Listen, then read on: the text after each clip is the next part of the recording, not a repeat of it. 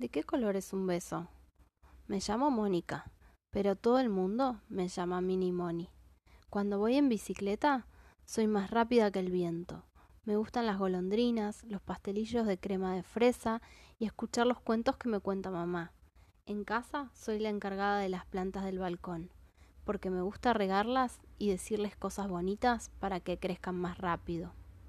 Pero de todas las cosas, lo que más, más, más me gusta del mundo es pintar.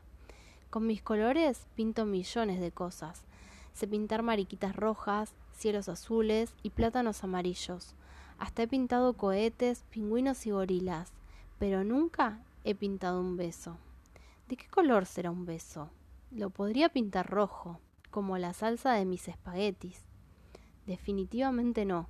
Dicen que el rojo es el color de cuando estás enfadado. Y no das besos cuando estás enfadado.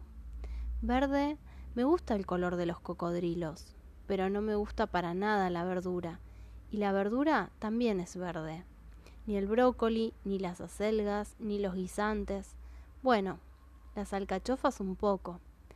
Amarillo, me encanta el color de los girasoles y de las buenas ideas, porque las buenas ideas son amarillas, ¿verdad? Pero aunque los besos sean dulces como la miel, no me gustan las abejas. Y si lo pinto marrón, los besos son dulces como el chocolate y mágicos como el bosque en otoño.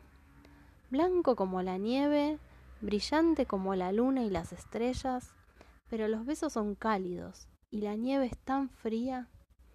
Y besos de color rosa, deliciosos como mis pastelillos preferidos. Eso sí que no.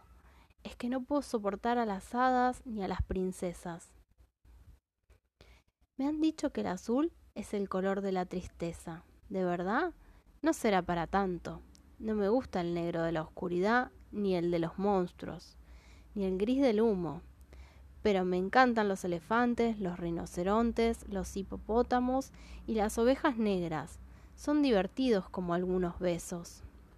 Mamá, ¿tú sabes de qué color son los besos?